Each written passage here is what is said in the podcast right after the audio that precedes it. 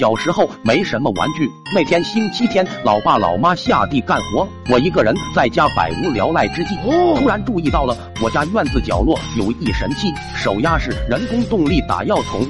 旁边还放着几个空农药瓶，我如同哥伦布发现了新大陆，两眼放光，心头一喜，喷水完。这时我脑袋里面瞬间涌起的念头，于是我就学着大人的样子，把药瓶装满水，然后倒在药桶里，药瓶随地一扔，就开始压着药桶喷着水，玩的正嗨。发小从门口跑进来，说要给我看个好东西，神秘兮兮的我顿感好奇。只见他递给我了一个像糖一样的东西，后来我才知道那是泡泡糖，以前只是听说过，还真没见过，更别说吃了。发小说这是他老姑从城里带回来，只有两个，我俩一人一个，两个人吃的不亦乐乎，又玩起了打药桶，一个人压着药桶，一个人在那喷水。过一会我就感觉泡泡糖没有味道了，就吃了下去。发小知道我吞下了泡泡糖后，顿时震惊了。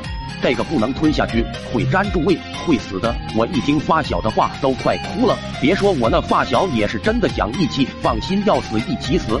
说着，他也吞了下去。然后我俩就坐在药桶旁边等死，可能是太无聊了。过了一会，发小就要睡着了。我突然想起电视里面的情节，啪的一声给他一巴掌，不能睡，睡了就醒不过来了。于是我俩就开始互扇巴掌。不一会，小脸就被打得红彤彤，最后实在扇不动了，就靠在那里像死猪一般。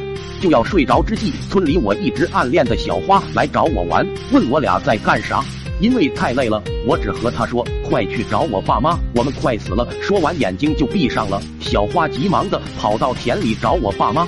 叔叔阿姨，小琪快死了，你们快回去吧！老爸老妈听完，先是一愣，接着飞奔到家里，看着满地的农药瓶，又看到倒在农药桶旁边的我们两个人，都是小脸红的发紫，心都凉了一大截。我妈哇的一声哭了出来，我爸还算冷静过去，拍了我两下，我迷迷糊糊眼睛微睁，对我爸说我要死了，我胃好难受，如果有下辈子，我一定不乱吃东西了。说完，我又闭上了眼睛。我爸一听也懵了脑袋，嗡的一下，随即一把把我俩拉起来，夹在胳膊下就往村医跑。我醒来的时候已经在自己床上了，只感觉脸肿的生疼。刚睁开眼睛，就看我爸提着棍子向我走来，伴随着我的咆哮声，我忍着剧痛陪着老爸练完了他的打儿十八式。